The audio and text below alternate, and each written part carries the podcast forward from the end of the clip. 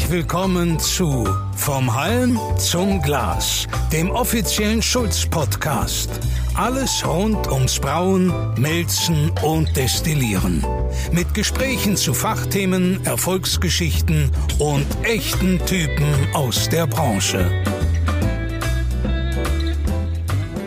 Hallo liebe Zuhörer und herzlich willkommen zu einer neuen Folge unseres Schulz-Podcasts vom Halm zum Glas. Mein Name ist Ole Schneidereit, ich bin gelernter Brauer und auch Braumeister, passionierter Biertrinker, 32 Jahre alt und gut fünf davon bei Kaspar Schulz, zuerst als Inbetriebnehmer und jetzt seit knapp zwei Jahren im internationalen Vertrieb tätig. Heute haben wir zu Gast den Markus Lippert von der Braumanufaktur Lippert in Lichtenfels. Für alle Zuhörer, die nicht wissen, wo Lichtenfels liegt, das sind ungefähr 30 Autofahrminuten nördlich von Bamberg in Oberfranken. Markus, herzlich willkommen, schön, dass du da bist. Vielen Dank für die Einladung. Stell dich doch mal und deine Brauerei kurz vor. Wer bist du? Was machst du? Ja, mein Name ist Markus Lippert. Ich bin 48 Jahre alt, äh, bin von Beruf eigentlich Wirtschaftsinformatiker, arbeite als Softwareentwickler in Lichtenfels bei einer äh, sehr großen Firma. Wir stellen äh, 3D-Drucker her für Metallteile und äh, da arbeite ich seit 13 Jahren und bin vor circa zehn Jahren mit dem Bierbrauen in Berührung gekommen. Also als Oberfranke ist man natürlich äh, dem Bier schon immer ein bisschen äh, zugeneigt. Und ähm, mich hat es schon immer mal interessiert, wie, wie sowas hergestellt wird. Und äh, ich war durch eine Verletzung, durch eine Fußverletzung, war ich paar Wochen an die an die Couch gefesselt und habe mir da angefangen Bücher zu bestellen über allerlei Themen. Und da war eins dabei, da ging es um das Bierbrauen. Und da bin ich quasi von einem äh, habe ich mit einem mit so einem äh, Glühweinkocher angefangen, der erste 20 Liter Sud. Äh, war wegen so eine Schnapsidee. Und ja, jetzt sitze ich hier bei Kaspar Schulz. äh, also ein relativ langer Weg, zehn Jahre, aber äh, bis jetzt noch nicht zu Ende und wird irgendwie immer mehr. Ja, toll. Ähm, wenn du dich selbst, deinen Charakter beschreiben müsstest, mit welchen drei Worten oder mit welchen Worten wäre das? Also ich bin auf jeden Fall ein positiv denkender Mensch, würde ich sagen. Ähm, ich glaube, ich habe sehr viel Humor und ähm, ich bin sehr unruhig und sehr emsig. Also ich schaff's nicht. Äh, ich merke das auch jetzt gerade nicht erst durch seit die neue Brauerei eröffnet ist, äh, sondern auch schon davor, dass ich mich sehr schwer tue, äh, mich auf die Couch zu setzen und einfach stillzuhalten. Das sind so die drei Sachen. Sehr schön. Das kann ich alles unterschreiben und um die Gemüter jetzt mal wieder so ein bisschen zu beruhigen, sehe ich auch zu meiner großen Freude, dass du Bier mitgebracht hast. Wollen wir davon mal zum Anfang eins öffnen? Sehr gern, sehr gern. einfach mal zu. Was haben wir hier? Du musst aber dazu sagen, dass die Biere von mir sind, also aus meiner Brauerei. Ich habe nicht nur Natürlich, Bier genau. Das überlasse ich jetzt dir. Du kannst es öffnen und auch ein bisschen was dazu erzählen. Also ich habe, ähm, wie gesagt, vor zehn Jahren mit dem Brauen begonnen und habe äh, im Jahr 2012 dann ein Gewerbe angemeldet, äh, bin dann natürlich weggegangen von dem von dem äh, von dem Glühweinkocher, habe mir dann an äh, so einen Wurstkessel zugelegt, zuerst 125 Liter, dann 200 Liter. Ähm, und mit dem habe ich dann äh, quasi gewerblich gebraut, habe ein Gewerbe angemeldet. Und da hatte ich äh, zwei, sagen wir mal, zwei Hauptbiere. Das eine war das Amber und das andere war ein Räucherler. Zum Räucherler kommen wir später noch. Und äh, jetzt durch die Überleitung zu der oder durch den Übergang zum zur neuen Brauerei war mir das Amber, äh, das ist ein sehr gutes Bier gewesen, aber das war mir zu wenig, sag ich mal, geländegängig. Also ich habe äh, ja ein Bier gebraucht, was, sagen wir mal, für die für eine breite Masse auch äh, sehr gut trinkbar ist, wo ich sage, okay, da habe ich äh, finanziell ein Grundrauschen, mit dem ich quasi alle anderen Biere, die ich so machen möchte, äh, quasi finanzieren kann. Und da bin ich mm, momentan ist sind einfach helle Biere äh, sehr im Trend und ich habe mir da ein Bier ausgedacht, das ist das Fränkisch Hell. Ähm, das hat eine, wie man wie man sieht, eine recht goldene Farbe. Also es ist nicht ganz äh, hell, sondern es ist wegen so einem goldenen Einschlag ähm, und ist für ein helles Bier relativ äh, relativ bitter, äh, ganz leicht würde ich sagen eine leichte Hopfennote, aber äh, ich bin von der Bittere mit der Bittere schon ein bisschen runtergegangen zu meinem ersten Sud, den ich damit gemacht habe und ich muss sagen, ich bin da sehr stolz drauf, weil das Bier mir zum einen sehr gut schmeckt, das ist immer das Allerwichtigste und äh, weil dieses Bier eigentlich auch äh, bei meiner Kundschaft sehr gut ankommt. Also ich dieses Bier ist das genau das, wofür ich's entworfen habe. Es ist mein finanzielles Grundrauschen, meine, mein, mein Absatzkönig quasi, wenn man so will. Okay, dann wollen wir doch erstmal probieren. Zum Wohl. Zum Wohl. Vision, Mission, Werte. Genau, unsere erste Rubrik. Da steigen wir doch direkt mal ein und ich, ich greife es direkt auf. Du hast eben schon ein bisschen über deinen Lebensweg erzählt vom Wirtschaftsinformatiker zum Brauereibesitzer. Kannst du das so ein ganz bisschen ausführen, wie das dazu gekommen ist? Es hat ja nicht auf der Couch mit deiner Knieverletzung angefangen, dass du gesagt hast, okay, jetzt äh, schmeiße ich alles um und mach mal was komplett anderes. Kannst, weil diese beiden Berufszweige ja erstmal nicht besonders viel miteinander zu tun haben. Kannst du das so ein ganz bisschen ausführen? Wie kam es dazu? Ja, im Grunde genommen haben sie eigentlich gar nichts miteinander zu tun. Ähm, es ist nur so, als Informatiker oder als Softwareentwickler, ich habe damals äh, Maschinen programmiert.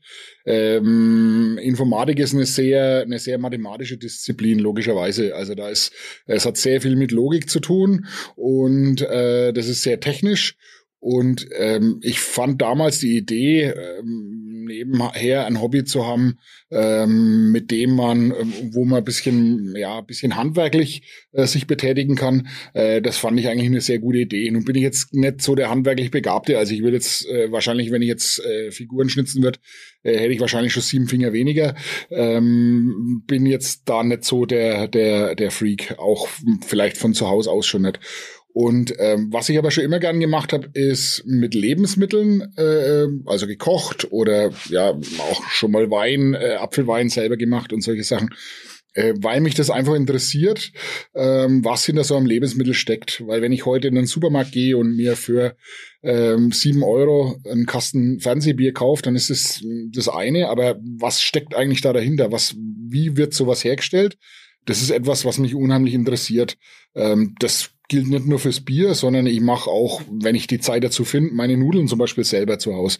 Äh, oder in Franken essen sehr gern Klöß. Ich reite meine Klöß selber. Meine Frau dreht immer durch, die sagt, das ist ja völlig, völlig Wahnsinn. Der Arbeitsaufwand ist ja viel billiger äh, oder viel einfacher, wenn ich mir da ein äh, Päckchen Klößteig hole.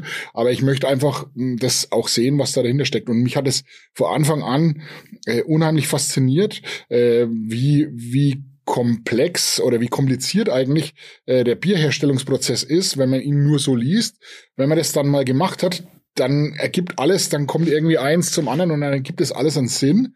Äh, und wenn man das einmal selber macht, bin ich der Meinung, dann hat man zu dem Lebensmittel, egal ob das jetzt von der Braumanufaktur Libert kommt oder ob es aus der Industriebrauerei kommt, ähm, dann hat man da einen anderen Bezug zu diesem Lebensmittel. Und das war eigentlich das, was, was mich gereizt und interessiert hat, schon immer.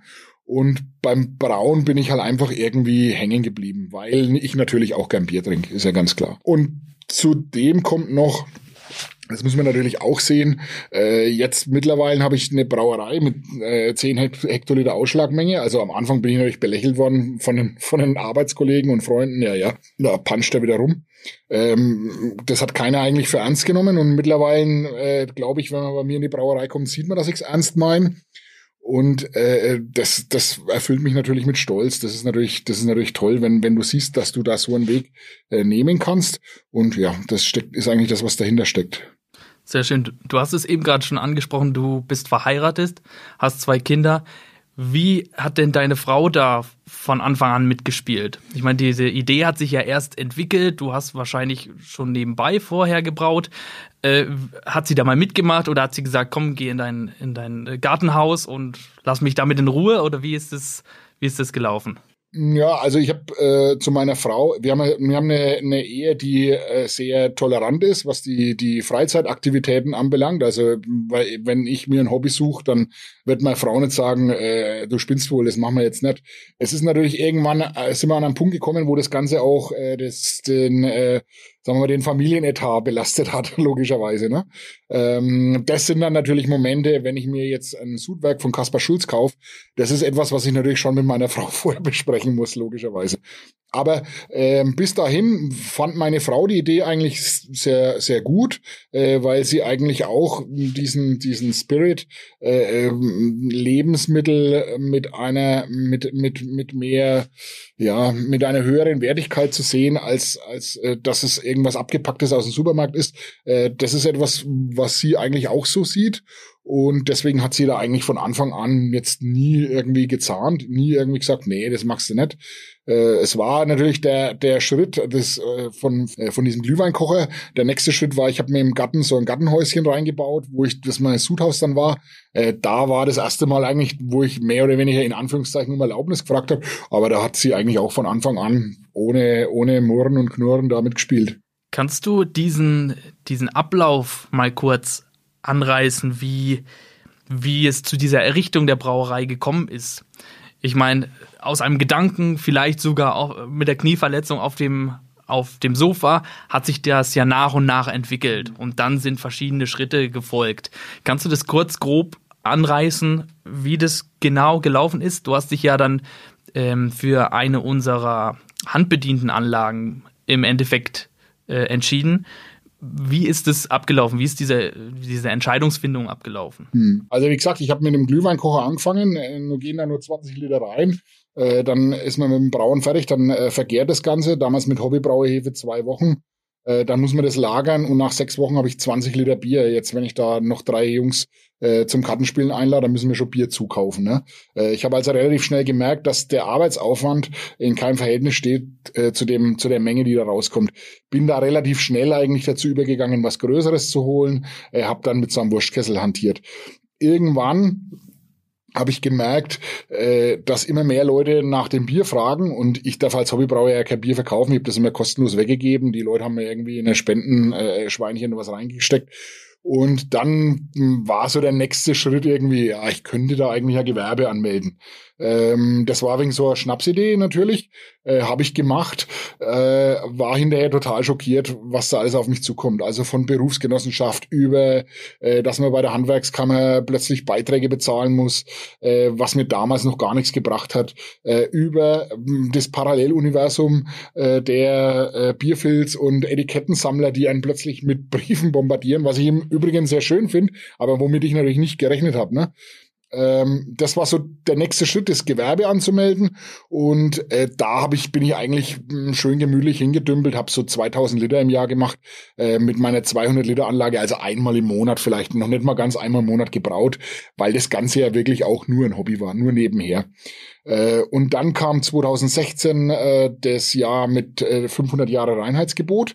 Äh, da kamen äh, mehrere regionale Zeitungen, Tageszeitungen auf die verschiedenen Brauereien zu, unter anderem auch auf meine, weil ich war eingetragen, aber mich hat hier irgendwie ja natürlich keiner gekannt. Und äh, haben da äh, um einen Termin gebeten, haben das bei mir sich angeschaut, haben das fotografiert, haben da äh, Zeitungsartikel geschrieben und es kam auch in Lichtenfels gab es ein Fest auf dem Marktplatz zum zum 500-jährigen äh, Reinheitsgeburtsjubiläum, äh, in dem sich bei dem sich alle Brauereien aus dem Landkreis vorstellen durften. Das haben auch tatsächlich alle sech, damals 16 Brauereien mitgemacht und äh, das hat eingeschlagen wie eine Bombe. Und äh, von da, von dem Moment an ist mein Absatz für meine Verhältnisse brutal nach oben geschnellt. Und dann war für mich die Frage, was mache ich jetzt? Weil ich gemerkt habe, dass ich es allein nicht mehr stemme, weil es geht ja nicht nur ums Bier brauen. Das macht mir natürlich Spaß. Äh, aber es sind ja auch viele Arbeiten, die jetzt nicht so viel Spaß machen vielleicht. Flaschen reinigen, abfüllen, etikettieren und so weiter und so fort. Fässer reinigen. Ähm, das sind ja alles Arbeiten, die unheimlich viel Zeit kosten und äh, die aber gemacht werden müssen, aber die logischerweise immer mehr kommen, wenn ich mehr, mehr Ausstoß habe. Und damals habe ich mich dazu entschlossen, dann äh, eine, eine Kraft einzustellen. Äh, meine Nicole, die ist heute auch noch bei mir, ähm, die habe ich damals auf geringfügig beschäftigter Basis eingestellt und die hat bei mir dann äh, Flaschen gespült. Eben die ganze hm, Flaschenspülen, äh, Bierschlauchen und so weiter. Alle Arbeiten eigentlich außer dem Brauen hat die Nicole übernommen. Und schöne Grüße an Nicole. An Nicole. ja, schöne Grüße, die ist gerade im Urlaub. Ähm, die Nicole äh, ist wirklich heute auch noch bei mir, äh, ist jetzt seit 1. Juli äh, nicht mehr geringfügig beschäftigt, sondern hat jetzt mittlerweile sogar ein sozialversicherungspflichtiges Arbeitsverhältnis, äh, worauf ich auch sehr stolz bin, weil damit, ich habe sie gefragt, damit hat sie damals auch nicht gerechnet, als sie da angefangen hat.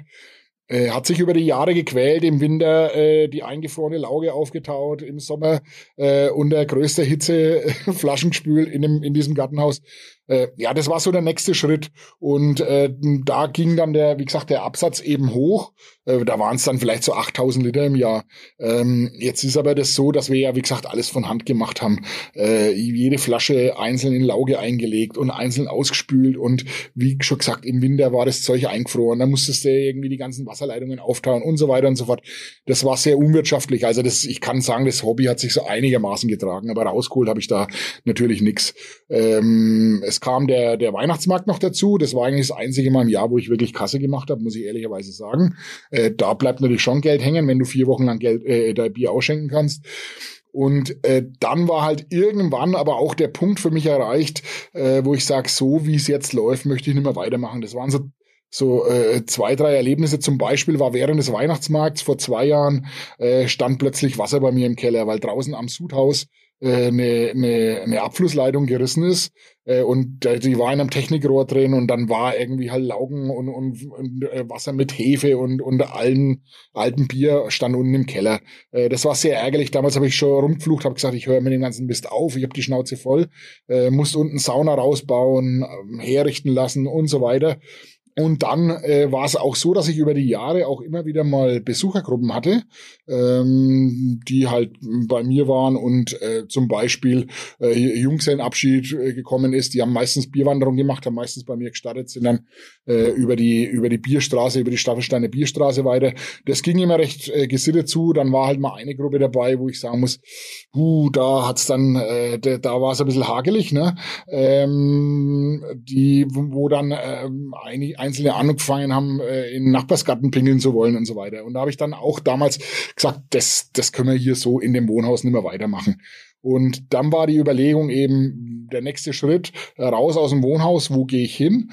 Und das war dann was, wo wir, wo verschiedene Objekte dann im, im so in der in der Planung waren und, und oder in Reichweite waren.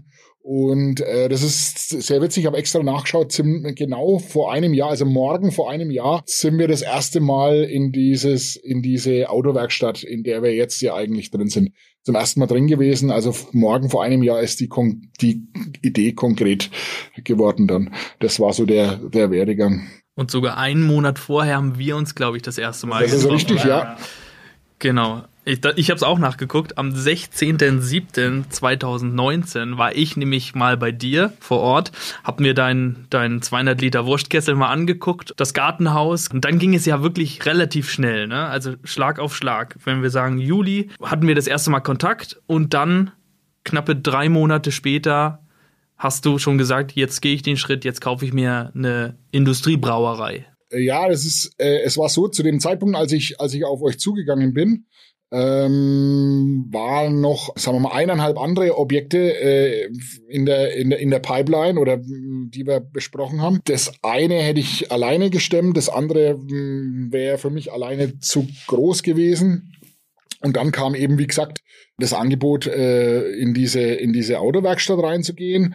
Äh, der Besitzer hat ist mein ehemaliger Chef, der hat die quasi hergerichtet äh, und hat gesagt, du kannst hier mit deiner Brauerei rein, ich baue dir die, das Gebäude so um, wie du das brauchst und du äh, kaufst dir deine, das, deine Anlagen, wie du sie brauchst, und dann kannst du hier einziehen. Das war, ja, und das war, wie gesagt, vor einem Jahr. Also es ging, der, der Abschluss für, für aus deiner Sicht wahrscheinlich ging rasend schnell, das ist richtig, aber auch Absolut, ja. Aber auch für mich ist, sagen wir mal, von dem Moment an eigentlich die Zeit wie, wie in der Achterbahnfahrt vergangen. Ne?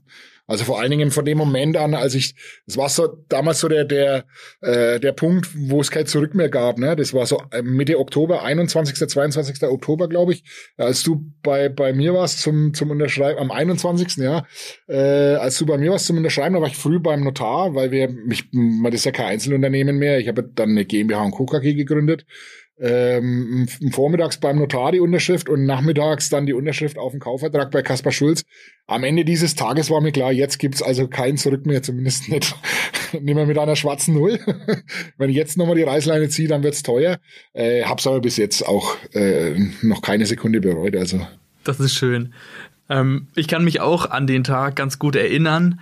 Ähm, ich habe mich wirklich für dich gefreut. Man baut ja nicht jeden Tag eine eigene Brauerei und du warst eigentlich eher so, ich möchte sagen, teilnahmslos, hast dann hast es noch gar nicht so wirklich realisiert, aber das kam dann, wie du sagst, Schritt für Schritt und auch ziemlich schnell, weil ich glaube, es war im April diesen Jahres, als die Brauerei dann schon in Betrieb gegangen ist. Ja. Die Inbetriebnahme haben wir dann auch zusammen gemacht und quasi seit Anfang April läuft die Brauerei auch so gut es geht, je nach Tankkapazität, rund um die Uhr dann. Ne? Ja, ja. Ja, das ist richtig. Also es war damals der, der Tag, du hast es äh, bei euch auch im Intranet veröffentlicht. Ja, genau. Äh, und ich, ich war da ein bisschen blass um die Nase an dem Tag, weil das war für mich schon natürlich äh, ein Tag, der, ja, der ähm, einschneidend war in meinem Leben. Ne? Also da äh, an, in so einem Moment, klar, für dich, du denkst ja, warum freut er sich nicht, warum macht er keine Freudensprünge, aber für mich war in dem Moment erstmal, ich war da erstmal, ja, sagen wir mal, mental ein bisschen erschöpft, weil von dem Moment an habe ich gewusst, jetzt, jetzt äh, musst es durchziehen, jetzt kannst du nicht mehr. Bis dahin war ja das alles noch auf dem Reißbrett und von dem Moment an war es einfach, äh, ja, da war es Fakt. Ja. Zu Beginn unseres Gesprächs habe ich dich nach deinen Charaktereigenschaften gefragt. Wie haben die dich bei der ganzen Planung, bei der ganzen äh, Durchführung des ganzen Projekts äh, vielleicht behindert oder auch gefördert. Weißt du noch, was du gesagt hast? Ja, ich, also ich will mal mit dem Humor anfangen. Ich, ich habe viel Humor gebraucht. Also das war äh, keine leichte Zeit. Ähm, zum einen, weil natürlich ich mit äh, an, an dieser an diesem äh, Projekt waren ja mehrere Firmen beteiligt, Firmen auch, die ich gar nicht beauftragt habe, sondern die der Bauherr eigentlich beauftragt hat, die aber äh, ja Dinge tun mussten oder oder an, an dem an dem Gebäude Dinge tun mussten, so dass ich äh, ideale Bedingungen vorfinde. Und da, das ist ganz klar, wenn da vier, fünf, sechs Gewerke zusammenspielen, äh, da gibt's immer Reibereien. Und ich habe ähm, kann mich erinnern, als wir von vor 13 Jahren nach Lichtenfels gezogen sind, hm, da wollten wir ein Eigenheim haben und ich habe gesagt, ich bin eigentlich zum, zu alt, um selbst zu bauen. Äh, ich will eine Bestandsimmobilie kaufen und weil ich die Nerven immer habe. Und jetzt, 13 Jahre später, stehe ich im Prinzip auf einer Baustelle äh, und, und muss schauen, dass irgendwie die Sachen äh, einigermaßen äh, ins Lot kommen. Und da passieren natürlich Dinge. Dann kam diese Corona-Krise. Da habe ich schon relativ viel Humor gebraucht.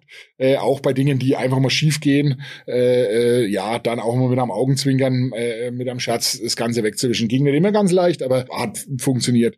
Und äh, ich sag mal, das Thema äh, Zuversicht, das ist natürlich gerade in der Zeit, das brauchst du generell. Du kannst ja, wenn du griesgrämig bist und, und immer nur das Glas halb leer siehst, äh, dann brauchst du nicht in so eine Unternehmung reingehen, weil da, da wärst du ja wahnsinnig. Und ich bin jemand, der sehr positiv denkt. Ich bilde mir aber auch ein, dass ich mittlerweile ein Alter habe, ähm, wo ich nicht nur optimistisch, sondern auch sehr realistisch Dinge einschätzen kann. Und es ist nicht immer, es nicht alle Leute, die du auf dem Weg dahin triffst, äh, wollen dich da unbedingt dabei unterstützen, sondern da gibt's auch Leute, die dir Steine in den Weg legen wollen. Äh, da gibt's auch viele, viele, viele Bedenkenträger. Und äh, das ist auch sicherlich gut so, aber äh, denen bin ich oder diesen Bedenken bin ich mit meinem Optimismus entgegengekommen und auch mit meinem Realismus und das hat mir auch sehr weitergeholfen. Die Unruhe, die ich habe, die ist auf der einen Seite natürlich äh, hinderlich, weil sie manchen Leuten, wie zum Beispiel äh, den Kollegen beim, bei Kaspar Schulz, ziemlich auf die Nerven gehen, wenn ich 20 Mal am Tag anrufe. Ähm, aber das waren ist sogar 22 Ja, Mal. es waren zum Teil mehr als 22 Mal. Äh, ist aber natürlich für, äh, für, so eine, für so ein Unterfangen prinzipiell von Vorteil, äh, weil du einfach, wenn du mit Gewalt Dinge versuchst nach vorne zu bringen, dann, dann brauchst du einen gewissen Biss. Und wenn du sagst, na ja, okay, wenn es jetzt heute nicht klappt, dann klappt es halt morgen, dann kommst du bei sowas nicht vorwärts. Ne? Also das dafür, äh, es war jetzt nicht so, dass ich irgendwie, äh, dass da eine Brauerei stand und ich musste mich nur entscheiden, kaufe ich die oder kaufe ich die nicht, sondern wir haben ja im Prinzip wirklich annähernd auf der grünen Wiese angefangen. Ne? Genau, genau.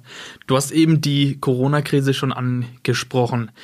Welches Fazit ziehst du nach den, nach den ersten vier Monaten, die die Brauerei und auch die, die Gaststätte, die kamen ein bisschen später dazu, wegen unterschiedlicher Gründe. Was für ein Fazit ziehst du, was Ausstoß angeht, was, ja, was der, die ganze Arbeit dort angeht. Ich meine, man ist ja weit weg von einem Normalzustand, mal abgesehen von den ganzen Einschränkungen, die wir jetzt wegen dieser Krise auch bewältigen mussten und müssen.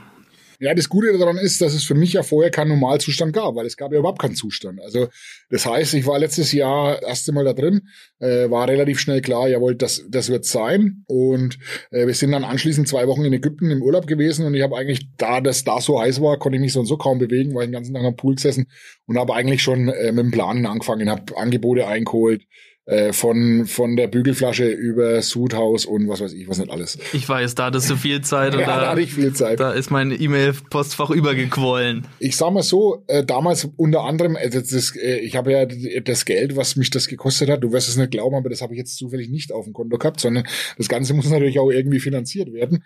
Das heißt, wenn du zu so einer Bank gehst und sagst, ja, ich mache hier Brauerei auf, äh, dann ist ja nicht das allerletzte, nach was die dich fragen, ein Businessplan, wie stellst du dir das vor? Was willst du denn eigentlich verkaufen?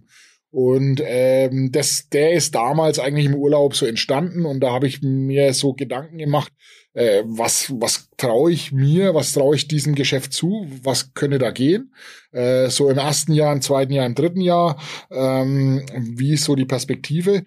Und äh, bin an der Stelle sehr, sagen wir mal, sehr konservativ vorgegangen. Ich habe äh, den, den Ausstoß den ich, den ich fürs, fürs erste Jahr geplant hatte. Denn das, äh, das war im Nachhinein, muss ich sagen, wenn du mich nach den ersten vier Monaten fragst, äh, sehr unrealistisch, weil der Ausstoß ist jetzt schon höher als das, was ich eigentlich fürs erste Jahr geplant hatte. Trotz Corona-Krise. Trotz Corona-Krise, ja. ja. Äh, ich habe, es gibt ein paar Sachen, die ich einfach schlichtweg unterschätzt habe. Das eine ist äh, das Thema ähm, Gastronomie. Ich habe ja seit äh, seit Mitte Mai haben wir eine die die die Schwämme offen. Also man kann bei uns jeden Tag von 11 bis 20 Uhr äh, Bier trinken. Äh, seit dreieinhalb, seit vier Wochen haben wir eine, eine Brotzeitküche offen. Das heißt, bei uns gibt's abends ab 17 Uhr Brotzeiten. Das hat nochmal einen richtigen Boost gegeben.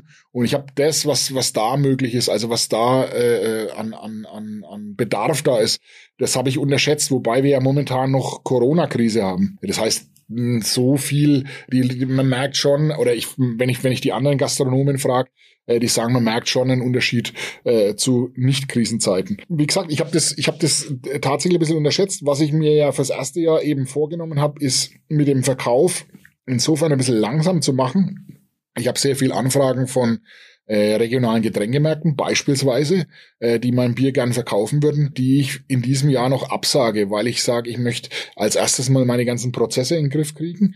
Ich möchte eine, eine, eine gute, gleichbleibende Qualität liefern können. Das sind so ganz profane Sachen wie CO2-Gehalt des Bieres. Äh, das eine Bier, da ist ein bisschen, vielleicht ein wenig zu viel CO2 drin, das schäumt ein bisschen mehr. Äh, das wird natürlich, wenn ich das, wenn ich das Ganze, äh, wenn ich da Fässer an einem Biergarten verkaufe, dann werden die mir wahrscheinlich das Ding irgendwie um die Ohren hauen, wenn das nicht, wenn das nicht passt, wenn das nicht so funktioniert, wie sie sich das vorstellen. Und äh, da habe ich, ähm, ich sag mal, da habe ich ja an der, an dem, an dem Gong habe ich ja noch gar nicht gescheppert. Ne? Also von daher äh, muss ich ehrlicherweise sagen, ähm, hat mich die, die, der Absatz in den ersten vier Monaten überrascht. Ähm, es ist jetzt nicht so, dass ich jetzt noch nicht weiß, wohin mit dem Geld, ganz im Gegenteil.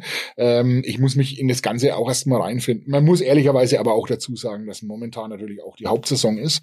Das habe ich also auch zu Zeiten, wo ich nur 8000 Liter im Jahr gemacht habe, habe ich das gemerkt, dass die Zeit zwischen Mitte Mai und Mitte August äh, eine Zeit ist, wo ich 50 Prozent mehr Umsatz habe. Allein an, an, an Fässern, was ich rausgeben kann oder raus, was, was nachgefragt wird, äh, ist der Absatz natürlich schon per se höher.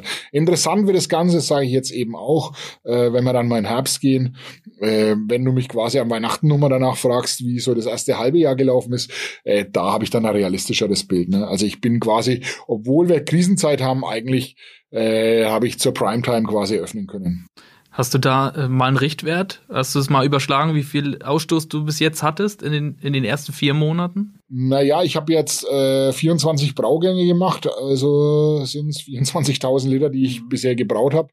Ähm, klar, die sind noch nicht alle verkauft. Die Tanks sind noch recht gut voll. Also wir haben, ich habe äh, 9000 Liter vielleicht in den Tanks und äh, vielleicht ja werden so 1500 sein, die ich, die ich in Flaschen und in Fässern gelagert habe. Aber ich merke das ja, äh, wie die Nachfrage ist und ich sehe, ich habe jetzt diese und nächste Woche wollte ich eigentlich, ähm, weil Nicole im Urlaub ist, hallo Nicole, äh, äh, wollte ich eigentlich nichts abfüllen und auch nicht brauen, weil ich selber mir auch mal ein ein, zwei Wochen mal durchschnaufen können wollt, äh, merke ich jetzt, dass nicht hinhaut. Ich muss nächste Woche, äh, Räucherler zum Beispiel ist fast leer, muss ich wieder hinfassen. Also ich merke das schon, dass es, dass es, dass es läuft, äh, will mich da nicht beschweren. Ähm, aber wie gesagt, äh, ich will da nicht den Tag nicht vorm Abend loben. Ne? Also ich muss auch erstmal schauen, äh, wie entwickelt sich dieser Absatz dann im Herbst. Und das nächste ist natürlich ähm, für, für so ein, für, für ein Unternehmen ist ja nicht nur der Absatz wichtig, sondern auch, wie sehen meine Kosten denn tatsächlich aus. Äh, da hm, sind natürlich auch noch viele Dinge, an denen man schrauben kann, was man optimieren kann. Ne? Genau, das kommt erst mit der Zeit wahrscheinlich. Markus, du hast noch mehr Bier mitgebracht. Wollen wir noch mal eins aufmachen? Sehr mein Glas gern. ist schon leer. Sehr gern. Das sind die kleinen Gläser. Ich nehme mir einfach mal das Räucherla raus. Erzählst du wieder ein bisschen was dazu? Was, was ist das Besondere daran? Ja, Lichtenfels ist ja die Rauchbiergegend in Deutschland. nee, ähm, ehrlicherweise muss man sagen, dass äh, in Bamberg natürlich das Rauchbier zu Hause ist. Äh, Glaube ich, kann man schon so sagen. Ähm, vor vielleicht 20 Jahren äh, gab es Rauchbier meines Wissens nach nur hier äh, in Bamberg. Da gab es das Schlenkerler, äh, da gab es das Spezial. Das waren so die zwei bekannten. Ähm, ich habe Rauchbier eigentlich schon immer gern getrunken. Ähm, und da war natürlich äh, die, die Idee, äh, die lag klar auf dem Tisch, ne, äh, selber Rauchbier zu brauen. Ähm, hab das wollte dann damals ähm, aber kein so dunkles Rauchbier wie das Schlenkerler machen, sondern wollte so ein so ein bernsteinfarbenes, ähm, das im Prinzip die gleiche Farbe hat wie mein Amber, nur eben als als Rauchbier. Und ich habe mich damals bei der bei der äh, Firma Weiermann erkundigt, äh, habe mich da beraten lassen bezüglich des der Schüttung, ähm, wo was ich da was ich da dazu nehmen kann, wie viel Prozent Rauchmalz und so weiter. Äh, ich könnte es jetzt gar nicht auswendig sagen, weil ich das Rezept gar nicht im Kopf habe. Aber das ist damals ist das Räucherler eigentlich geboren worden vor eben vor zehn oder oder elf Jahren. Ähm, und ich habe dann also vor zehn Jahren schon direkt eigentlich beim, bei, als ichs Brauen angefangen habe. Und äh, 2012, als ich das Ganze gewerblich betrieben habe, war, war das Räucherler äh, bei, zu, hat zu meinen beiden äh, Dauerbieren gehört. Das ist ein Bier, das ist, äh, ist recht herb, finde ich, und hat eben diesen, diesen, äh, diesen Rauchcharakter, äh, was mir unheimlich gern, was ich unheimlich gern natürlich zu einer Brotzeit äh, trinke. Äh, aber äh, wie gesagt, es ist nicht ganz so intensiv wie Schlenkerler. Ich mache auch ein dunkles Rauchbier, das ist eins, wird eins meiner, das erste Sonderbier im neuen Jahr dann sein, die schwarze Natascha. Dunkles Rauchbier, extrem, äh, extrem, äh, äh, ja, wie würde man sagen, brenzlig, halt so, so mit, mit, äh, mit Röstmalz. Ähm, das ist natürlich dann nochmal eine ganz andere Hausnummer, aber das ist ein Rauchbier, wo ich sage, wenn jemand jetzt äh, nicht gerade den Kragen total streckt bei Rauchbier, also auch die normalen Lagerbiertrinker können an dieses, an dieses Räucherler ran. Möchtest du uns sagen, warum Natascha? Weiß ich nicht, nee, das war einfach, ja, da gibt's irgendwie so ein, so ein, so ein, äh, da gibt's doch so ein, äh, so ein Schlager, schwarze Natascha und das war halt einfach, war damals irgendwie, äh, ja. Das ist wohl an mir komplett vorbeigegangen. Komplett, aber, ja, ist nicht, ist nicht aber jetzt probieren wir erstmal ja. genau zum Wohl. Zum Wohl. Wie macht ihr das eigentlich? Markus, du hast gerade eben schon erklärt, was das Räucherler eigentlich ist, was es ausmacht. Wie kann man sich das vorstellen? Wie, wie groß ist die Nachfrage nach so einem Rauchbier, vor allem in dieser, in dieser Region Oberfranken? Du hast ja gesagt, dass das, dass das Fränkisch Hell schon so deine, dein Zugpferd ist. Wie kann man im Vergleich dazu das Räucherler einordnen? Ja, also ich habe äh, vier Tanks mit 2000 Litern ähm, und einen Tank mit 1000 Litern. Ähm, das ist bei mir so eingeteilt, dass in dem 1000 Liter Tank immer mein Sonderbier drin ist. Ähm, und in den äh, in einem der äh, 2000er Tanks ist mein Räucherler und in dreien ist es Fränkisch Hell. Äh, so kann man sich das ungefähr vorstellen. Also ein Viertel von meinem Dauerbier Verkauf und zwischenrein kommt immer noch das Sonderbier. Hm, das ist jetzt aktuell gerade Sommerpilz, das sind wir in den letzten Zügen. Äh, danach kommt das Amber nochmal, da kommt dann Weihnachtsbock und so weiter. Also das, die 1000 Liter, das ist immer so für eine, für eine Spezialität, für so ein Bier, das es in kleiner Auflage gibt. Ähm, und meine beiden Dauerbiere, äh, etwa ein Viertel des Ausstoßes ist, ist tatsächlich Räucherler. Ähm, es sind äh, einige Einheimische, auch äh, ich habe mittlerweile natürlich auch Stammgäste, die das dauerhaft trinken und es kommen natürlich aber auch äh, viele Touristen, die auch viele Biertouristen, äh, die gerade wegen dem Rauchbier hier in die Gegend kommen. Also es ist jetzt nicht so, äh, ich habe mir das schwieriger vorgestellt, muss ich ehrlich sagen. Ähm, ich habe am Anfang gedacht, dass ich den 1000 Liter Tank äh, ab und zu mal mit Räucherler voll mache, aber das reicht nicht. Das habe ich schon relativ schnell gemerkt. Also das ist tatsächlich ein Viertel meiner Dauerbiere. Also es ist wesentlich mehr als ein, nur ein Lückenbüßer. Absolut. Absolut. Aus deiner ganz eigenen Sicht, wofür steht die Marke Braumanufaktur Lippert? Wofür steht die? Naja, ähm, also wenn jemand zu mir kommt, ähm, dann kriegt er selbst, also von mir selbst gemachtes Bier. Äh, ich bin ja, ich muss ja dazu sagen, ich bin ja kein Brauer. Ich bin, also wenn dann immer Leute kommen und sagen, ah, der Herr Braumeister, da wehre ich immer ab, äh, weil das ist ein Handwerk, vor dem habe ich den aller, allergrößten Respekt und ich habe das Handwerk nicht gelernt. Das muss man ganz klar sagen. Ähm, das heißt aber nicht, dass ich kein gutes Bier machen kann. Ähm, wenn ich einen guten Schweinsbraten machen will, dann muss ich nicht unbedingt Koch lernen. Ne? Also äh, das ist äh, mein Bier ist quasi sehr gute Hausmannskost, würde so würde ich es beschreiben.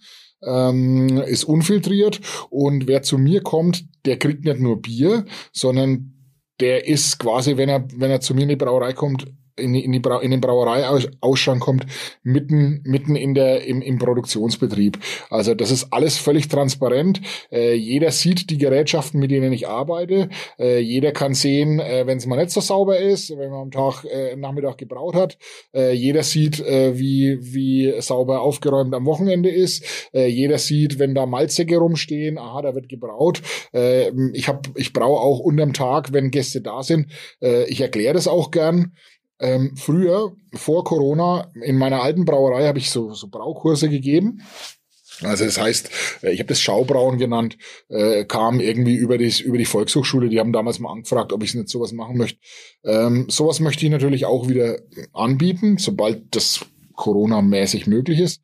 Äh, und das ist mir eigentlich wichtig, äh, dass es bei mir äh, ein Produkt gibt und aber auch die maximale Information darüber, was hinter diesem Produkt steht an, an Arbeit äh, und, und ähm, was, die, was es mit diesem Handwerk auf sich hat. Also ist dein Geheimrezept quasi die transparente Erlebnisgastronomie. Absolut. Wenn ich das so. Also wenn jemand zu mir kommt und das Rezept für mein, für mein äh, Fränkisch Hell haben will, äh, gebe ich auch das Rezept fürs Fränkisch Hell raus, habe ich kein Problem damit. Also überhaupt kein Thema. Also da bin ich bin ich völlig äh, habe ich habe ich überhaupt keine Berührungsängste.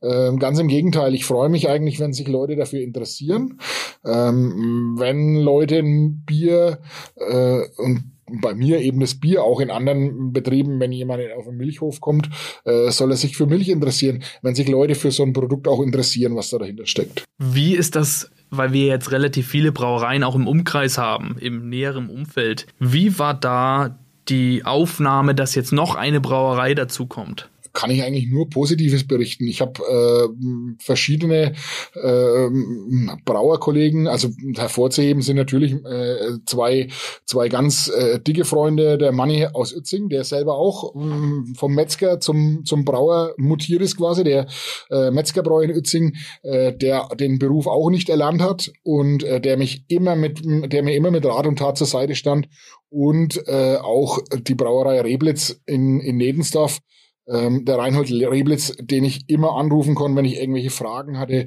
der mir äh, ausgeholfen hat. Wenn du dich erinnerst, als wir das erste Mal brauen wollten, äh, da waren, waren stand Spitze auf Knopf, ob der Bierschlauch fertig wird, äh, weil bei Continental irgendwie äh, wegen Corona irgendwie Produktionsstopp war oder keine Ahnung.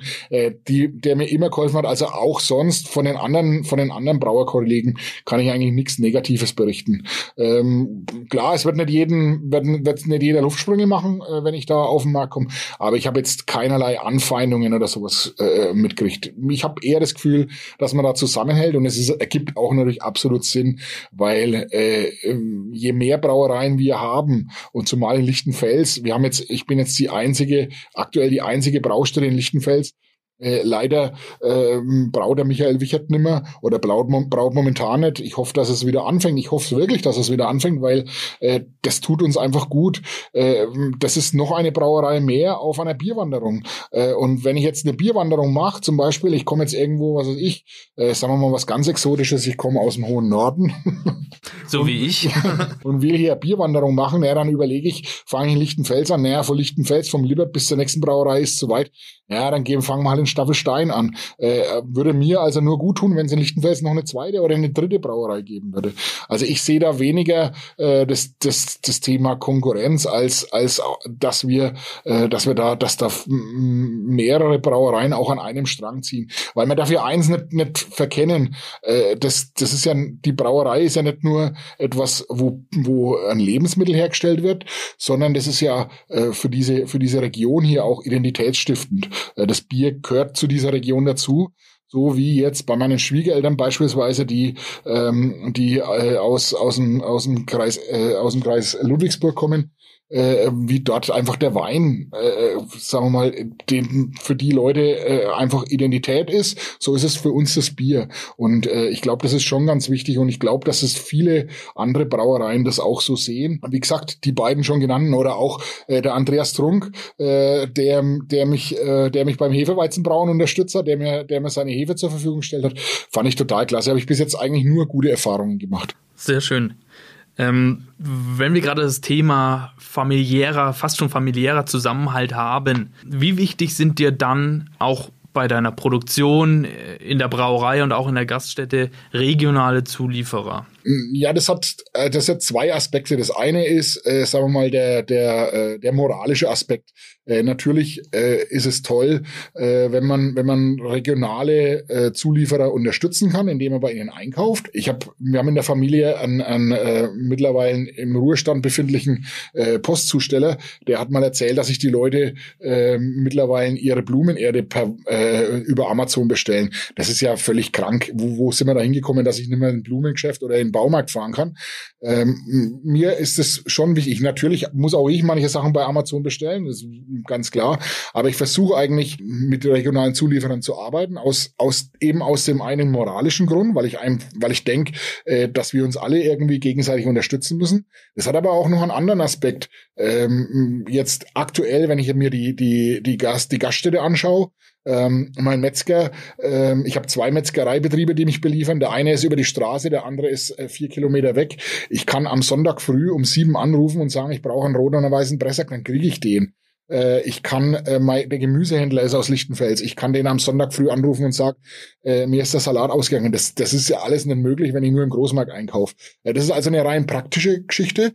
Und äh, sagen wir mal, bei den Zulieferern, die jetzt, die mich im Vorfeld beliefert haben, also die bei den bei den Lieferanten äh, der Tanks und Sudwerk und so weiter, auch da habe ich äh, habe ich nur Zulieferer gewählt, die hier, sagen wir mal, in in Schlagweite sind. Das ist ganz ganz wichtig gewesen. Gerade in der Krise, ich habe ganz wenig Verzögerungen gehabt und äh, das war mir das war mir sehr sehr wichtig, weil äh, wir haben ja immer ein bisschen rumgefrotzelt äh, die ganze Zeit. Na, da kaufe ich halt bei den Chinesen. Ähm, vor einem vom vom vor einem Jahr etwa ähm, oder letztes Jahr an der an der Braubeviale, äh, wenn man sich da umschaut, das sind natürlich viele Firmen aus aus Fernost und was weiß ich wo äh, aller Herren Länder Äh, und die machen auch Produkte, die natürlich weitaus günstiger sind als das, äh, was möglicherweise Kaspar Schulz äh, verkauft. Kaspar Schulz ist ja jetzt kein billiger Jakob im engeren Sinn. Aber wo wäre ich, wenn ich damals bei einem chinesischen Lieferant bestellt hätte? Wo wäre ich dann jetzt? Wo wäre ich, wenn jetzt irgendwas schief geht, wenn irgendwas nicht funktioniert? Wie schnell, wie kurz sind die Wege, ähm, wenn da irgendwo mal was, was nicht passt? Und das habe ich bisher bei allen Lieferanten, nicht nur bei Kaspar Schulz, auch bei den anderen Lieferanten. Da geht mal was schief, da geht mal was den Bach runter. Aber die waren alle ruckzuck, äh, ruckzuck, Gewehr bei Fuß und äh, waren durch die kurzen Wege, war, hat es nie ein, ein existenzielles Problem dargestellt. Also das ist, glaube ich, schon ein ganz wichtiger Punkt. Genau. Die Regionalität steht bei dir also auch absolut im Unbedingt. Mittelpunkt und es Unbedingt. dreht sich eigentlich alles darum. Ja. Markus, hast du uns noch ein Bier mitgebracht? Ist noch was da? Ja, da müssten noch zwei Stück da sein. Wenn du mal reingreifst. Das ist es nicht. Das ist ein, das ist ohne Etikett, ja. Das ist das äh, Weißbier. Dann nehmen wir das doch. Willst du dazu noch was sagen? Was, ähm, was ist da die Besonderheit? Ich bin ganz ehrlich, ich bin kein Weißbiertrinker. ähm, ich mag eigentlich nicht, gar nicht so gern obergärige Biere. Ähm, trotzdem ist natürlich ein Weißbier. Also wir haben zum Beispiel Sonntag immer Weißwurstfrühschoppen ab 10 Uhr. Wer kommen mag, herzlich eingeladen. Ähm, zum äh, Weißwurstfrühschoppen gehört natürlich ein Weißbier dazu. Äh, und es ist einfach, mm, wenn ich jetzt auf Biervielfalt Wert lege, dann gehört ein Weißbier mit dazu. Ich habe ein helles Weißbier gemacht.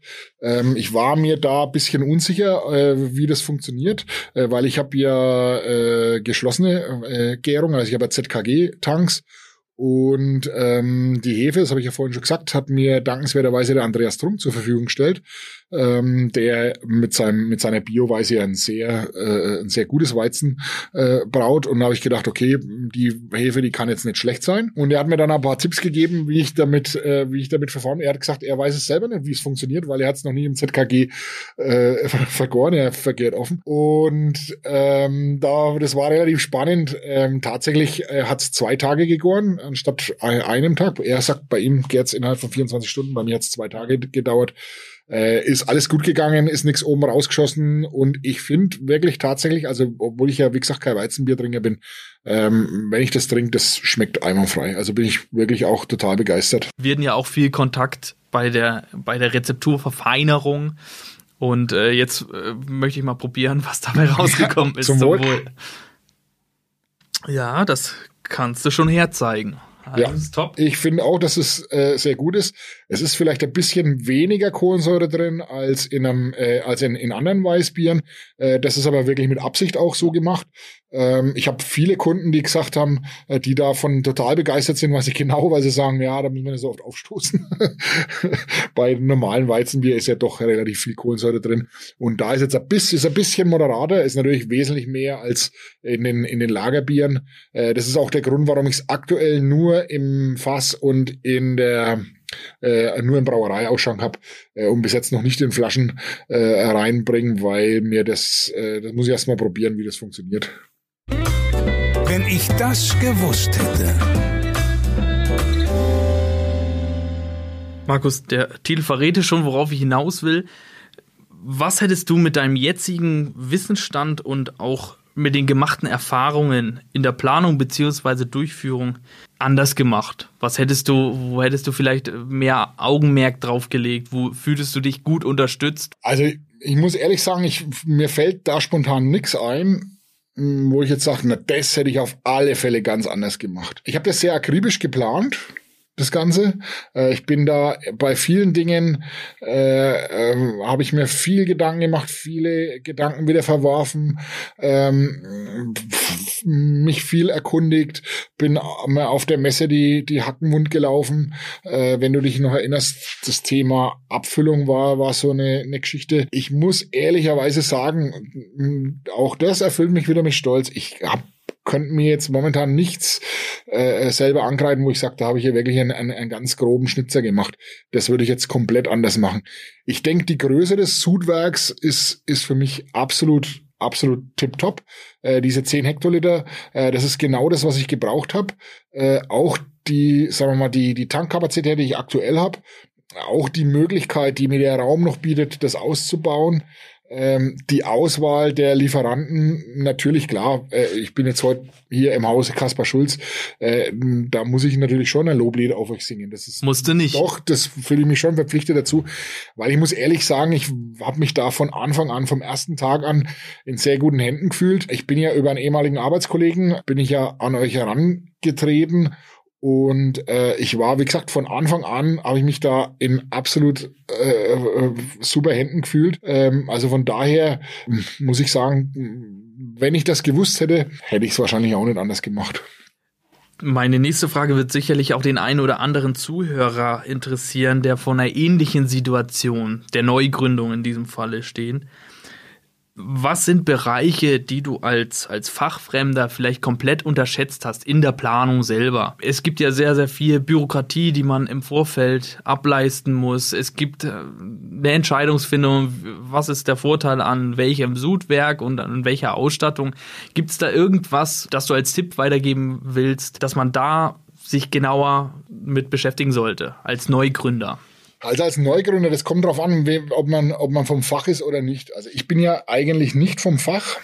Ich bin ja, äh, wie gesagt, Informatiker. Ich muss aber ehrlicherweise sagen, wenn ich jetzt, sagen wir mal, äh, äh ich, ich würde, ich hätte jetzt letzte Woche äh, oder ich hätte letztes Jahr äh, das erste Mal mit dem, mit diesem äh, mit diesem Glühweinkocher gebraut. Vom Glühweinkocher direkt auf so eine, auf so ein Sudwerk, auf so eine äh, Ausrüstung zu gehen, äh, der Schritt ist definitiv zu groß. Ich rate jedem dazu, äh, sich mit dem mit den Grundsätzen dieses Handwerks, also wie funktioniert Bierbrauen eigentlich? Was gibt's für Möglichkeiten, es zu vergehren?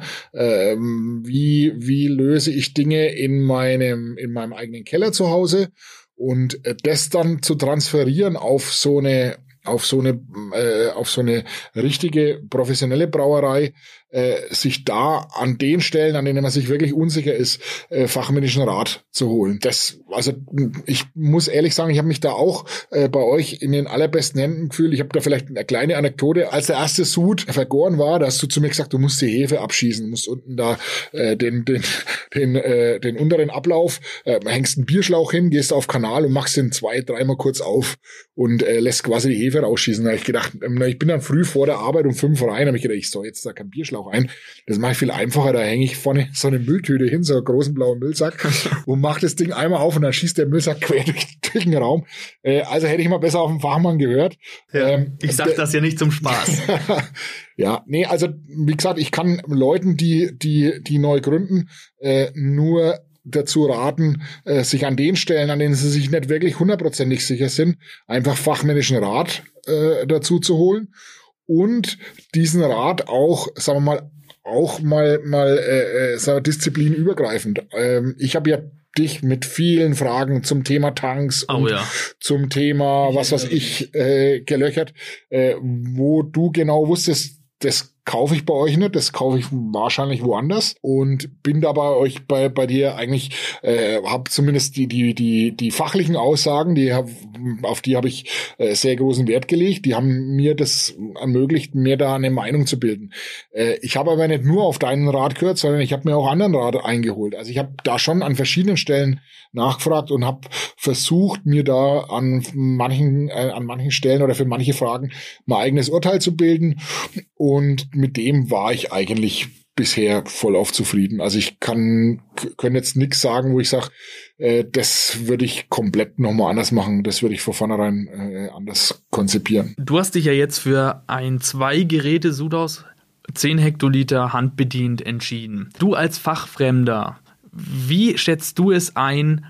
Ist es für einen in Anführungsstrichen jetzt wieder Fachfremden leicht möglich, so, so ein Sudhaus auch normal zu bedienen, auch wenn er, auch wenn es im handbedienten Betrieb geführt wird? Ich würde sogar sagen, dass es zwingend notwendig ist, dass er das, dass er das kann, weil mh, mm, ich kann Dinge automatisieren, aber wenn ich anfange, etwas zu automatisieren, dann muss ich meiner Meinung nach wissen, was hinter dieser Automatisierung steckt. Das ist, glaube ich, ein ganz wichtiger Punkt.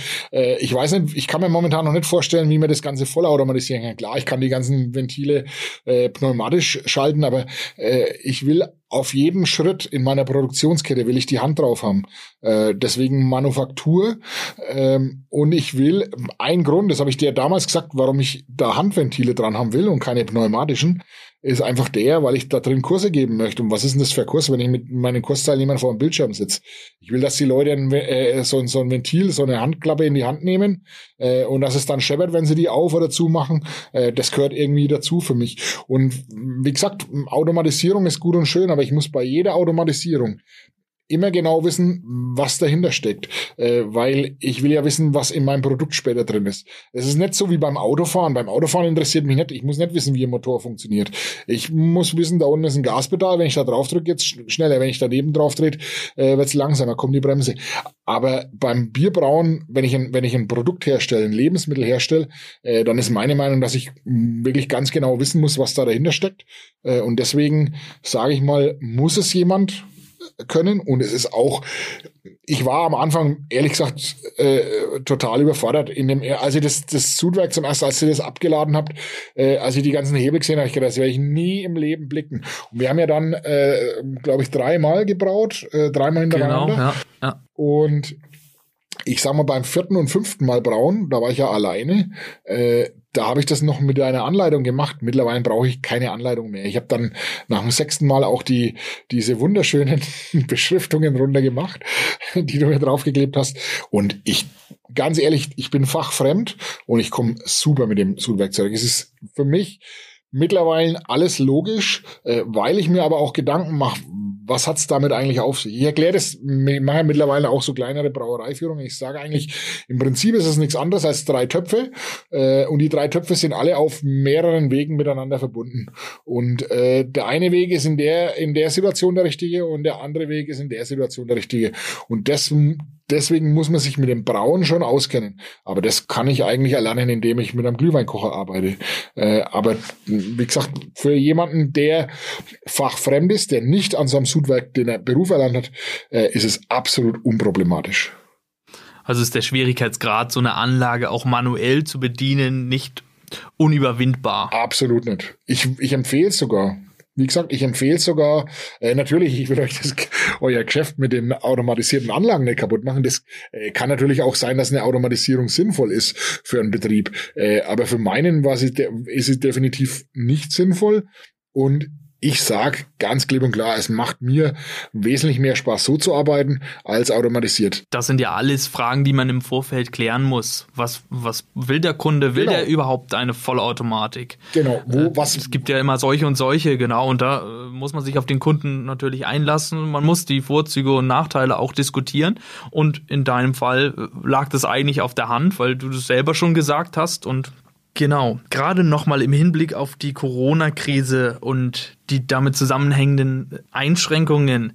Eine Investition in der Krise quasi ist ja nicht gerade alltäglich. Wenn du im Vorfeld schon den kompletten Umfang dieser Einschränkungen durch, durch Covid-19 gekannt hättest, würdest du es wieder so machen, wie du es jetzt gemacht hast? das ist natürlich eine sehr hypothetische Frage. Also ich meine, der Zeitpunkt äh, der Entscheidung, wie, wie ich schon vorhin gesagt habe, war ja 21. Oktober. Da hat ja, da war für uns äh, Corona noch ein drittklassiges äh, Modebier. Ähm, mittlerweile äh, ist das, sieht es natürlich anders aus. Äh, hätte ich damals gewusst, äh, welche Einschränkungen kommen, äh, wenn ich nur die Einschränkungen gekannt hätte, äh, bin ich mir nicht sicher, äh, ob ich es gemacht hätte. Äh, allerdings weiß ich ja jetzt nicht nur, welche Einschränkungen es gegeben hat, sondern auch, wie ich es trotzdem schaffe oder wie wir alle das trotzdem geschafft haben, durch diese Krise zu kommen. Wir hatten an vielen Stellen natürlich auch sehr viel Glück, das braucht man auch dazu. Ich habe ja vorhin schon gesagt, es waren viele Gewerke am, äh, mit am Start. Wenn da irgendeiner krank geworden wäre, dann wäre die Baustelle stillgestanden, dann hätten wir eine Verzögerung gehabt. Das wäre wirtschaftlich natürlich äh, dem Ganzen nicht zuträglich gewesen, muss man ganz ehrlich sagen. Ich habe faktisch durch die Corona-Krise keinen Nachteil gehabt. Also ich habe an dem Datum eröffnen können, wo ich eröffnen wollte. Ich, mein Ziel war der Vatertag. Jetzt habe ich letztes Jahr im August habe ich das festgelegt. Der Vatertag ist der Eröffnungstag. Lange Zeit haben viele Leute es äh, nur mit dem Kopf geschüttelt. Äh, das schaffst du nie. Und dann kam auch noch äh, äh Corona dazu. Trotzdem haben wir es hinbekommen. Natürlich war die Eröffnung nicht so, wie wir es uns vorgestellt haben. Ich habe mir da gewünscht, dass da Bürgermeister, Landrat, Pfarrer, Blaskapelle und so weiter, das hat's alles nicht gegeben. Aber wir haben da das Beste draus gemacht. Und äh, wenn ich das gewusst hätte, äh, welche Einschränkungen auf mich zukommen, ist eine hypothetische Frage. Ich will jetzt nicht sagen, ja, hätte ich es trotzdem gemacht wenn ich gewusst hätte, welche Möglichkeiten man hat, drumherum zu kommen, um diese Einschränkungen oder beziehungsweise diese Einschränkungen, äh, trotz dieser Einschränkungen äh, sein Geschäft betreiben zu können. Äh, eine Brauerei ist ja systemrelevant bei uns. Äh, Zum Glück. Ja. nee, ist äh, auch, wenn ich jetzt die Gastronomie nicht eröffnen könnte, es kann mir jetzt auch passieren, dass wir wieder einen Lockdown bekommen. Wer weiß, ob eine zweite Welle kommt habe ich ja immer noch die Möglichkeit, äh, mein Bier zu verkaufen. Werde ich jetzt sicherlich nicht äh, im, im, äh, innerhalb der ersten zwei Monate äh, äh, in insolvent gehen. Ich habe jetzt äh, in der in meiner Gastronomie, ich glaube, die Gastronomen, die in Schwierigkeiten geraten sind, das sind hauptsächlich die größeren, die eben feste Arbeitskräfte haben. Äh, die die äh, die haben, das ist eine ganz andere eine ganz andere Hausnummer. Das habe ich momentan nicht. Ich glaube, äh, ich hätte es trotzdem gemacht, ja, aber wie gesagt, das ist eine hypothetische Frage. Aber zu dem Quäntchen Glück gehört ja dann auch immer so ein flexibler Partner, von welcher Seite auch immer, der dann auch alles in Bewegung setzt, dass vor dem Hintergrund äh, so eine Krise, die täglich das Projekt verzögern könnte, da dann auch zu sagen, ich setze alle Hebel in Bewegung und helfe dem Kunden, sodass wir da gemeinsam gut durchkommen. Rückblickend, hast du da noch irgendwelche Tipps für Zuhörer, die genau in der oder in einer ähnlichen Situation sind? Also wer in einer ähnlichen Situation ist wie ich, der quasi neu gründen möchte oder der sich vergrößern möchte oder umbauen möchte, habe ich einen ganz, zwei ganz wichtige Tipps. Das eine ist der Regionalität, wirklich auf Firmen zu setzen, die hier in der Gegend sind, äh, weil das gerade in so schwierigen Zeiten kurze Wege eigentlich ganz wichtig sind. Und das Zweite, das ist eine, eine mehr eine, eine finanzielle äh, Geschichte. Ich rate jedem dazu, sich mit dem Thema Förderungen auseinanderzusetzen, äh, weil es ist, äh, wissen die allerwenigsten. Die meisten denken, ja, gefördert werden ja nur große Firmen und äh, ich mein Projekt ist überhaupt nicht förderfähig. Äh, das Gegenteil ist der Fall. Ich bin da bei der Regierung von Oberfranken äh, in einigen Fördertöpfen mit drin und ich muss ehrlich sagen, das verschafft einem an mancher Stelle sehr viel Luft und, und auch mehr Möglichkeiten, äh, als man das möglicherweise als Einzelperson hat. Ähm, wird viel zu selten genutzt. Äh, ich habe äh, sehr guten Kontakt zur Regierung von Oberfranken, die Dame, die da äh, meinen, meine Fälle bearbeitet, äh, die habe ich mal gefragt, warum machen das so wenig? Sie sagt, sie sagt wir versuchen eigentlich äh, immer mehr Firmen dazu zu bewegen, dass sie sich fördern lassen, aber die wenigsten wollen das oder meinen, sie kriegen nichts. Äh, das ist ein ganz wichtiger Tipp, glaube ich, äh, weil letztendlich unterm Strich bei aller Liebe zum Bier und bei allem äh, äh, fröhlichen Tralala, was eine Gastwirtschaft oder eine Brauerei ist, unterm Strich muss das Ganze auch finanziell irgendwie stemmbar sein, äh, weil wenn das nicht stemmbar ist, na, dann, äh, wenn man dann nach einem halben Jahr äh, insolvent geht, dann hat der Spaß ein Loch, ganz einfach. Willibecher oder Sommelierglas? Willibecher, ganz klar. Führ das mal ein ganz bisschen aus. Äh, Habe ich schon immer gesagt, der Willibecher ist das Trinkgefäß des 21. Jahrhunderts. Ich liebe den Willibecher. Klar, bei uns äh, in dem Biergarten sieht man häufig auch äh, Bierkrug, den, den, den Steinkrug. Ähm, das ist mir, da ist, da sehe ich nicht, was drin ist. Äh, ich will zum einen sehen, wenn es voll ist. Ist auch für mich als Au im Ausschank übrigens viel einfacher, in ein Glas einzuschenken, weil mir das immer mordspeinlich ist, wenn ich jemanden einen Bierkrug rausgebe und der kommt dann nach fünf Minuten zurück. Ich habe noch keinmal getrunken, ist noch halb voll. Äh, Sommelierglas ähm, ähm, kann man dann mal nutzen, wenn man, äh, wenn man wirklich ein Bier verkosten will. Das ist natürlich absolut, äh, äh, absolut in Ordnung. Wenn ich ein Bier verkoste, dann nehme ich auch äh, äh, ein Sommelierglas, weil ich da natürlich das, den, den, die Blume besser aufnehmen kann. Aber wenn ich an einem Tisch sitze und Bier trinke und Kartenspiel oder Brotzeit mache, dann will ich einen Willibecher haben. Nichts anderes. Klares Statement. Danke. Schnellfragerunde. Markus, die letzte Rubrik bei uns heißt Schnellfragerunde. Einfach das erste sagen oder ein bisschen ausführen, was dir dazu einfällt. Urlaub zu Hause oder in der Karibik? zu Hause ist Urlaub nicht möglich für mich. Da kann ich nicht durchsitzen, also Karibik. Lieblingsbierstil? Würde ich sagen, Rauchbier jetzt Warum? im Sommer. Äh, passt irgendwie zum Sommer dazu. Frag mich im Winter, dann sage ich vielleicht was anderes. Okay, ich komme drauf zurück. Äh, für dich als gebürtigen Nürnberger, erster FCN oder Kräuter Fürth? Absolut Kräuter Fürth. ja, ich bin eigentlich, ich bin ehrlicherweise Bayern München Anhänger. Okay, da schneiden wir raus. Äh, Infusion oder Dekoktion? Infusion.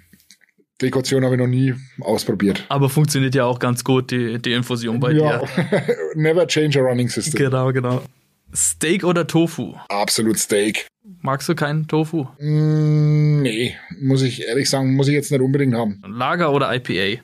Lager, Filtrat oder Unfiltrat? na, absolut unfiltriert. 200 Liter Wurstkessel oder 1000 Liter Maischwürzepfanne? 1000 Liter Maischwürzepfanne. Wobei die 200 Liter auch ihren Charme haben. hatten. okay, und damit sind wir auch schon am Ende unserer heutigen Episode des Schulz-Podcasts vom Halm zum Glas angelangt. Markus, ich bedanke mich ganz recht herzlich bei dir, dass du uns hier und auch unseren Zuhörern Rede und Antwort gestanden hast. Alle diejenigen, die keine Podcast-Folge mehr verpassen wollen, abonnieren unseren Channel. Gerne nehmen wir auch Themen oder sogar Gastvorschläge für weitere Podcast-Folgen entgegen. Markus, ich würde vorschlagen, wir trinken jetzt noch das eine oder andere Bierchen. An alle Zuhörer da draußen danke fürs Zuhören und bis zum nächsten Mal bei einer weiteren Folge vom Heim zum Glas, der Schulz-Podcast. Das Bierchen trinken wir und vielen Dank für die Einladung. Alles rund ums Brauen, Melzen und Destillieren.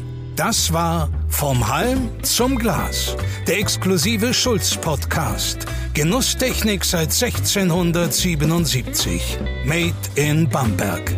Weitere Informationen finden Sie auf kasper-schulz.de. Dieser Podcast wurde produziert von Access Visuals, Film- und Videoproduktion aus Bamberg. access-visuals.de